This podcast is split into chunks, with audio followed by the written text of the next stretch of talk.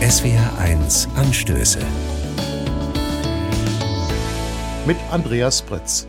Guten Morgen. Jodeldiplom, Kosakenzipfel, Herrenbutike, Steinlaus. Ihnen kein Begriff? Ach was. Dann sind Sie mutmaßlich unter 50. Die Älteren unter uns wissen sofort Bescheid. Es geht um Loriot. Heute wäre sein 100. Geburtstag. Als Vico von Bülow kam er in Brandenburg an der Havel zur Welt.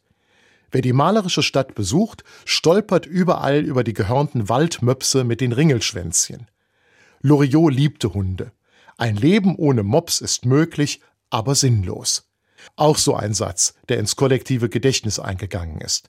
Genauso wie früher war mehr Lametta oder das Bild hängt schief. Loriot war ein Meister der feinen Ironie.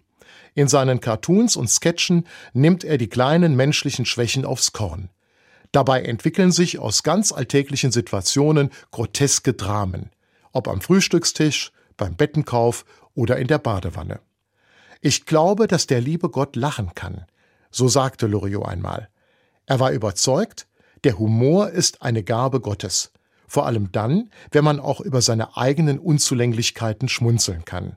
Und denen begegnet man in seinen Figuren immer wieder.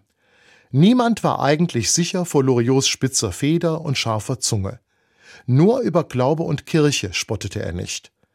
In seiner Geburtsstadt förderte Loriot die Restaurierung der historischen Gotthardkirche. Dort war er getauft worden.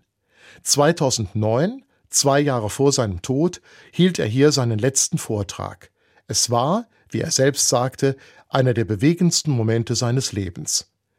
Der letzte Satz, den Brandenburgs Ehrenbürger damals ins Gästebuch schrieb, die Ente bleibt draußen.